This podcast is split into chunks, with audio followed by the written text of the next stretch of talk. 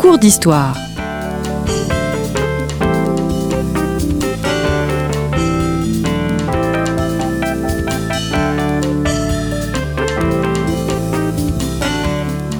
On retrouve Christophe Dickès.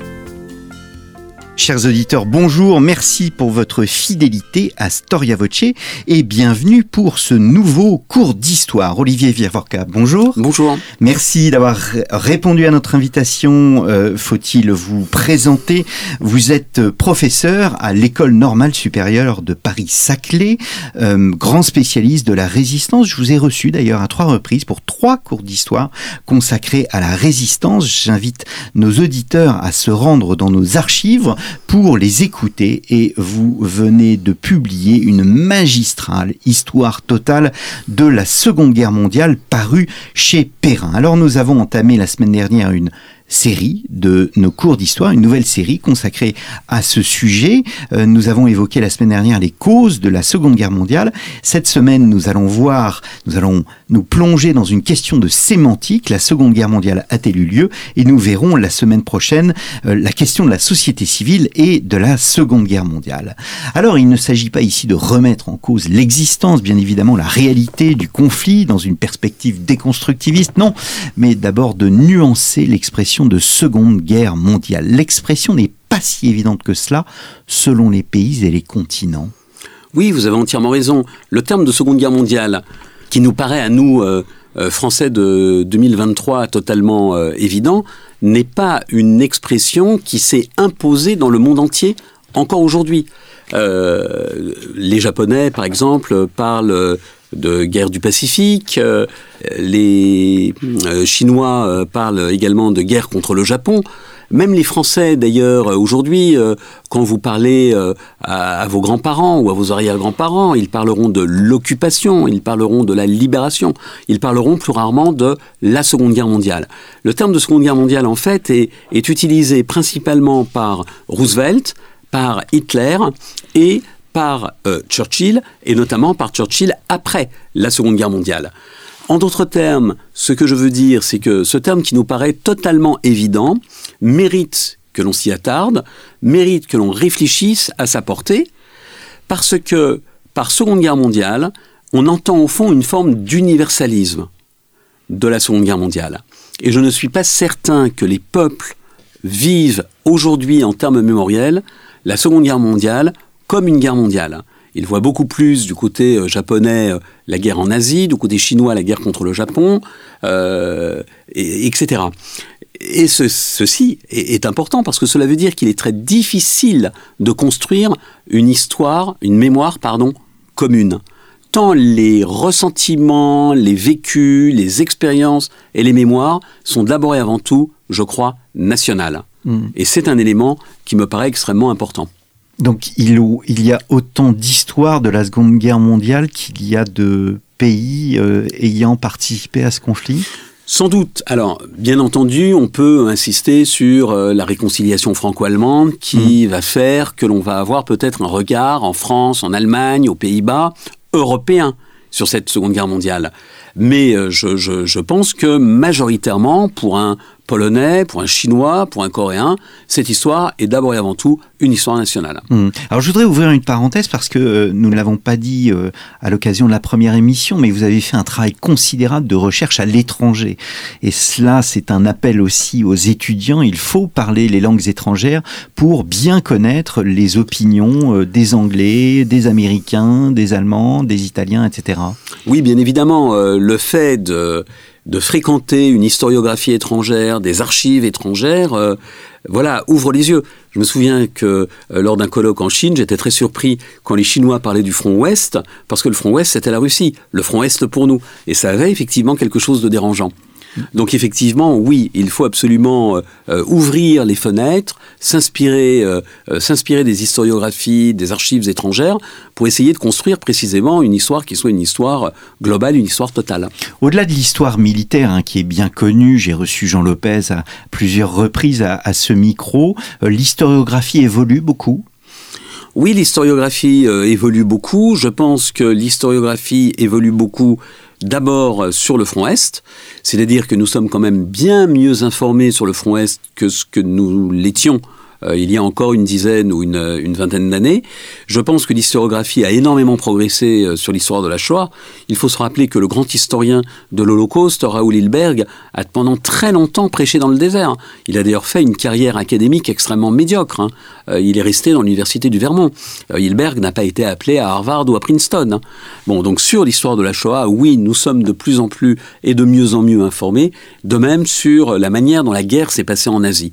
Et puis les centres d'intérêt se sont euh, aussi euh, comment dirais-je, ont, aussi évolué, se sont mmh. aussi déplacés. Euh, je pense que nous portons une attention moins grande, par exemple, aux aspects militaires parfois, et que nous portons une attention beaucoup plus grande aux civils, aux populations, que nous voyons la guerre peut-être beaucoup plus au niveau des hommes qu'au niveau des généraux.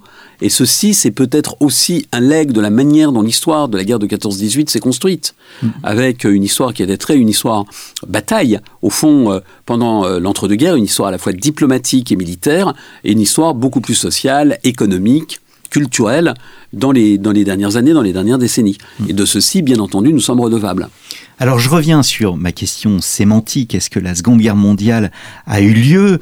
Euh, Guerre mondiale signifie qu'elle n'a épargné aucun continent. Est-ce que c'est le cas? Alors oui, c'est vrai. En gros, on s'est battu partout, sauf en Amérique. Bon, donc l'ensemble des continents ont été frappés. Mais est-ce que le fait qu'il y ait une guerre, pour aller vite, dans le monde, fait que la guerre soit mondiale voilà, à mon avis, la manière dont il faut poser la question. Et de ce point de vue, je crois que la guerre n'est pas nécessairement mondiale. Quand on regarde, par exemple, euh, du côté de l'Axe, on voit bien qu'il y a des guerres différentes. Le Japon ne mène pas la même guerre que l'Allemagne. D'abord, le Japon a-t-il mené une guerre mondiale? On peut se poser la question. Jamais le Japon n'a eu une ambition euh, prométhéenne, euh, par exemple, frapper les États-Unis. Le Japon n'a pas voulu frapper l'Europe. Bon. Donc, on voit bien que pour le Japon, la guerre est une guerre qui se situe sur le théâtre Pacifique-Asie. Point final. D'autre part, autre élément, les Italiens euh, euh, combattent d'abord et avant tout euh, dans les Balkans avec la Grèce et sinon en, Afrique du Nord. Bien sûr, ils envoient des, contingents, d'ailleurs assez nombreux, à l'Est, pour participer à la grande croisade contre le bolchevique, mais ce n'est pas la grande affaire de l'Italie, même si elle est, je le répète, très présente. Vous avez du côté donc de l'Axe des guerres en silo, peut-on dire, où en fait les théâtres d'opération sont relativement peu connectés. Chacun mène sa guerre de son côté. Alors, bien entendu, euh, le gros éléphant, c'est l'Union soviétique. On aurait pu imaginer que le Japon frappe la Russie, cela n'a pas été le cas, mais on voit bien que dans des domaines où les Allemands sont experts, je pense par exemple à la guerre sous-marine, ils n'aident absolument pas les Japonais à mener une guerre sous-marine euh, contre les États-Unis. À l'inverse, il faut le souligner, euh, le pré-bail, c'est-à-dire toute l'aide américaine expédiée à l'Union soviétique pendant la Seconde Guerre mondiale. Il faut rappeler, nous, nous avons cette image, au fond, des convois ces convois avec de la neige, de la glace, et puis qui arrivent euh, au nord. Mais en fait, les convois ne correspondent qu'à 25% de l'aide euh, américaine. 25% passent par euh, la mer Caspienne, et, le golfe Persique, et donc transite par l'Iran, mais 50% passent par Vladivostok. Jamais les Japonais n'ont attaqué un transport, ce qui rend bien évidemment les soviétiques, les Allemands, pardon, fous. Donc on voit bien ici qu'il n'y a pas de coordination au niveau stratégique entre le Japon et l'Allemagne et l'Italie. Côté euh, allié maintenant, alors bien entendu, on célèbre euh, à, grand son de, trompette la grande alliance, la mmh. grande alliance. Bon. Donc c'est vrai déjà que vous avez une grande alliance entre l'Union soviétique, entre euh, la Grande-Bretagne et les États-Unis. C'est vrai, même si vous avez, nous pourrons y revenir, quelques nuances de gris. Mais entre l'Union soviétique d'une part et les anglo-américains de l'autre, il n'y a aucune coordination stratégique. Staline se borne à promettre une synchronisation. En d'autres termes, il promet que lorsque le débarquement se produira, juin 1944, il déclenchera une euh, opération à l'Est pour éviter que l'Allemagne nazie ne translate des effectifs du front Est vers le front, vers le front Ouest. Il tient parole. De même, il promet que trois mois après la, la capitulation de l'Allemagne nazie, il attaquera le Japon, mais il n'y a pas de coordination stratégique, il n'y a pas de réflexion stratégique commune. Autre élément euh, à mentionner, la Chine. La Chine nationaliste qui quand même supporte euh, le gros euh, de la guerre en Asie. Hein, il, faut, il faut rappeler quand même que les Japonais se battent en Chine. Bon, eh bien jamais la Chine n'est appelée à donner son avis sur la stratégie. Et puis, euh, le président Roosevelt va nommer comme chef d'état-major de Chiang Kai-shek, le chef de la Chine nationaliste, un général américain qui méprise souverainement euh, Chiang Kai-shek, qu'il surnomme la cacahuète, the peanut. Euh, et donc, la Chine n'a absolument pas droit, voix au chapitre. Mais c'est aussi le cas de l'Australie, du Canada, de l'Afrique du Sud, qui aident le Royaume-Uni.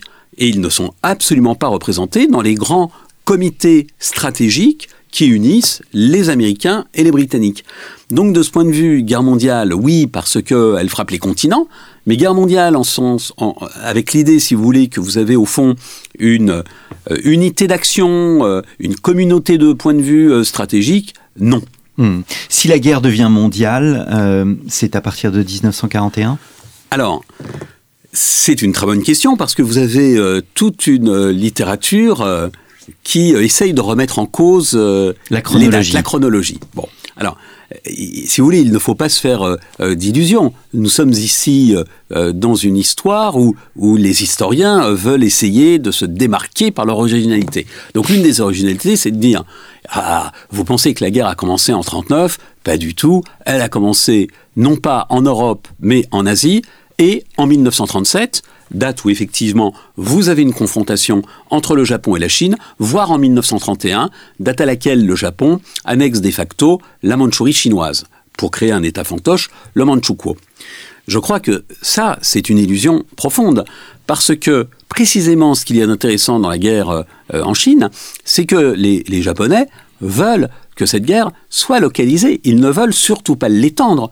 De même, les États-Unis ne veulent pas intervenir puisque, au contraire, la politique de sanctions vise à éviter la guerre.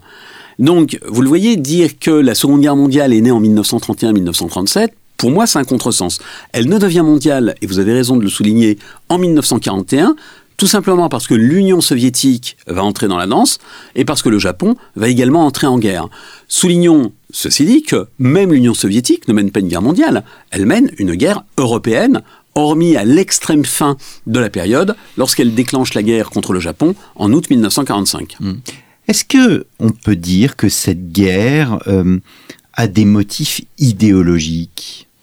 Alors, bien entendu, elle a des motifs idéologiques. On a des idéologies fortes, le nazisme, euh, mais dans le même temps, on voit bien que c'est une guerre qui est à la fois euh, classique et nouvelle. C'est une guerre classique dans la mesure où c'est une guerre qui a d'abord et avant tout un fondement national. Et donc que les puissances expansionnistes, l'Allemagne nazie, l'Italie et euh, le Japon, eh bien, visent d'abord et avant tout à étendre leur territoire à une époque où le territoire est considéré comme un facteur de puissance. Hmm. Donc cette idée nationale est très forte. Bien évidemment, l'idéologie est très, très puissante dans la mesure où elle va colorer cette guerre de conquête, cette guerre d'annexion, euh, de motifs euh, racistes, anticommunistes, antisémites, et déboucher euh, sur, sur des, des, des monstruosités barbares qui, que, la Shoah suffit à résumer, mais il faut aussi souligner que vous avez beaucoup de barbarie du côté japonais. Donc oui, il y a des éléments idéologiques qui sont présents, mais le nationalisme au sens large du terme, est très puissant. Et de ce point de vue, il est intéressant de constater que les communistes, qui auraient pu vanter, présenter la guerre comme une guerre euh, euh, des peuples euh, contre le capitalisme, qui auraient pu présenter la guerre comme le moyen de faire la révolution, eh bien, les dirigeants communistes se replient sur l'idéologie nationale. C'est le sens, bien entendu, du célèbre discours de Staline le 3 juillet 1941, où il renoue avec un nationalisme euh, de la plus belle eau, mais c'est également le cas des maoïstes, parce que, au fond, Mao va défendre l'idée que ce sont bien les communistes qui sont les meilleurs défenseurs de la nation chinoise. Et donc, cette imbrication du nationalisme et du communisme euh, en Chine est un élément tout à fait, euh, tout à fait puissant. Mao se présente beaucoup plus, au fond, comme un nationaliste que comme un communiste. Hmm.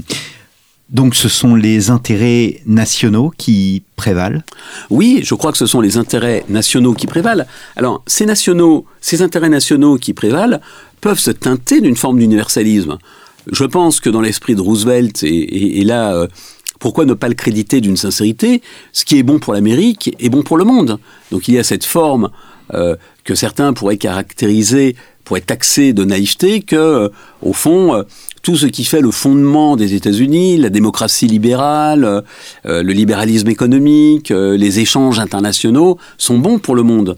Mais bien évidemment, c'est une idéologie qui, euh, sous, son, sous ses dehors universalistes, est une idéologie qui sert aussi les intérêts des États-Unis.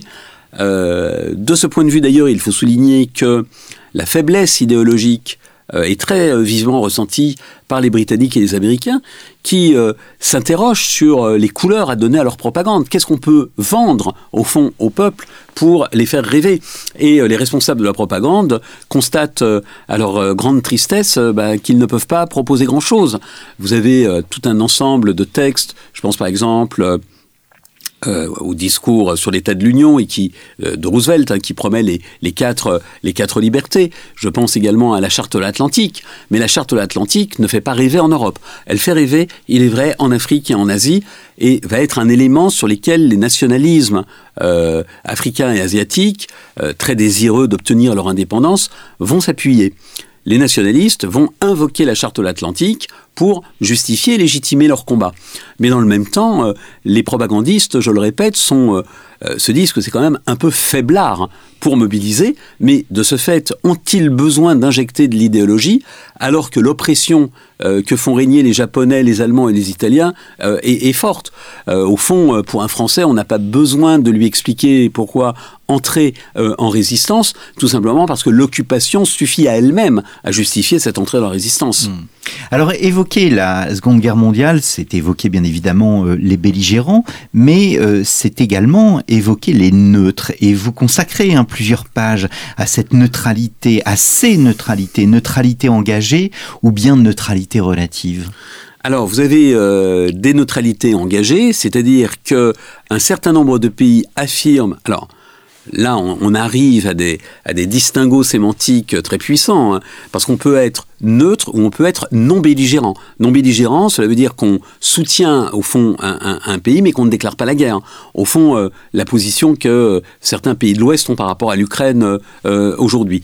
Donc vous avez effectivement ce cas de figure, et l'Espagne, somme toute, euh, incarne assez bien cette posture qui est au fond une très grande connivence euh, idéologique avec le, avec le régime euh, nazi, cimenté notamment par l'anticommunisme, beaucoup plus que par l'antisémitisme, l'idée qu'il faut effectivement engager la grande croisade à l'Est, et donc Franco va aider hmm. euh, fortement les Allemands. Et puis vous avez des neutralités relatives qui dépendent au fond, je dirais, à la fois d'un rapport de force et d'opportunité. La guerre, euh, il est très difficile d'y échapper, et d'ailleurs on voit bien que le nombre de neutres tend à décroître au fil du temps, il est très difficile d'échapper euh, à ce maelstrom, mais dans le même temps, il faut euh, souligner que des pays n'ont pas véritablement le choix. Quelle est la marge de la manœuvre de la Suède en 1941 pour dire à l'Allemagne nazie non, euh, nous restons fidèles euh, aux anglo-américains. Cette marge de manœuvre est faible, mais il est vrai aussi que la guerre, elle offre des opportunités en termes de vente, en termes commerciaux, et que ces, opportunités, eh les pays les exploitent. Et on le voit bien dans le cas de la Suisse. La Suisse, elle est dans une certaine mesure, obligée de commercer avec l'Allemagne, tout simplement parce que tout un ensemble de ses clients ont disparu en raison de la guerre, mais dans le même temps, il est clair aussi qu'elle va euh, faire du business avec les maîtres de l'or. Hmm. Et puis vous avez des pays qui, par miracle, échappent à la guerre. Et dans ces pays, il faut souligner euh, l'importance de la Turquie. Alors la Turquie, euh, on, doit reconnaître que c'est pas facile, hein, parce que vous voyez les voisins qu'elle a, notamment l'Union soviétique. Bon, eh bien la Turquie, elle va réussir à, maintenir sa neutralité avec une très grande habileté des diplomates qui euh, tergiversent euh, et qui mettent même Churchill en difficulté. Churchill explique aux Turcs qu'ils doivent absolument s'engager dans la guerre et les Turcs euh, rétorquent à Churchill mais nous sommes prêts. Avez-vous un plan? Avez-vous des armes? Et comme Churchill n'a ni l'un ni l'autre, eh bien, il est bien obligé de laisser les Turcs brandir l'étendard de la neutralité. Hmm. Jamais l'humanité dans son ensemble ne s'est comportée euh, aussi diaboliquement et jamais elle n'a fait œuvre aussi semblable à celle de Dieu. C'est une citation de Stefan Zweig. Je souhaiterais terminer cette émission sur la nature de cette guerre. La Seconde Guerre mondiale, nous avons évoqué euh, le nationalisme des pays, les intérêts, qui la placent dans le classicisme au fond euh, des guerres et pourtant on fait face à un conflit qui n'est pas comme les autres Non, effectivement, je crois que ce n'est pas un conflit comme les autres. Je crois que ce n'est pas un conflit comme les autres parce que le degré de barbarie, le degré de violence a été d'une intensité rarement euh, connue rarement connue. Et donc cette intensité, cette violence, elle a frappé non seulement les militaires, mais également les civils, avec euh, non seulement la Shoah, mais tous les massacres que euh, euh, les, les, les, Allemands, que les Japonais, voire les Italiens euh, ont perpétré. vous avez donc eu un, degré de violence extrême, y compris d'ailleurs pour les Allemands lorsqu'ils ont subi les bombardements, hein, qui quand même ont, provoqué des, des, milliers de victimes. C'est vrai. Mais de l'autre, dans, dans cet océan d'abomination, vous avez eu aussi des éléments sublimes de courage, d'altérité, d'altruisme, euh, et, ceci, euh, je, crois, il faut le, souligner. Donc, véritablement, la nature humaine s'est révélée dans ce qu'elle pouvait avoir de plus grand et dans ce qu'elle pouvait avoir de plus abject. Hmm. C'est un conflit qui s'inscrit dans le présent du monde, euh, la Seconde Guerre mondiale? Alors, on, se demandait au début de l'émission euh, si euh, la Seconde Guerre mondiale avait commencé euh, en 31, en 37, en 39, en 41, mais quand est-ce qu'elle se termine Quand est-ce qu'elle se termine? Alors, je crois justement que cette Seconde Guerre mondiale n'est peut-être pas terminée. Elle n'est peut-être pas terminée d'abord dans dans les têtes. je le vois de, manière très anecdotique. je reçois quand même un, un, un flot mince, mais un flot de, courriers de gens qui, qui me disent voilà, euh, mon grand-père était dans la résistance, euh, aidez-moi, euh, il n'a jamais parlé. Donc cette guerre, elle est quand même très présente dans les esprits, mais elle est aussi très présente dans l'esprit des peuples. Vous avez un ressentiment comparable à celui du traité de Versailles, au fond, qui est sous-jacent et qui parfois est instrumentalisé par les pouvoirs en place. On le voit bien, par exemple, en Pologne, on le voit bien en Chine, les contentieux entre la Pologne, la Russie et l'Allemagne, du point de vue mémoriel, ne sont pas réglés. Euh, je ne suis pas sûr non plus que les contentieux chinois avec le Japon soient réglés. Euh, je ne suis pas sûr que les contentieux coréens avec le Japon soient réglés. Donc vous avez au fond une circulation qui peut être une circulation souterraine de cette mémoire mais qui reste très vivante et qui peut effectivement s'embraser si euh, des gouvernements euh, peu scrupuleux euh, s'empressent de souffler sur les braises. Eh bien, merci beaucoup, Olivier Vivervorka, d'être revenu à notre micro Histoire totale de la Seconde Guerre mondiale. C'est le titre de votre nouvel ouvrage paru chez euh, Perrin. Je me permets de vous renvoyer à l'émission que nous avons enregistrée la semaine dernière. Si vous ne l'avez pas écoutée, chers auditeurs, elle était consacrée aux causes de la Seconde Guerre mondiale et nous nous retrouvons la semaine prochaine pour la dernière partie de ces cours d'histoire consacrés à la société civile et donc à la Seconde Guerre mondiale. Merci et à très bientôt.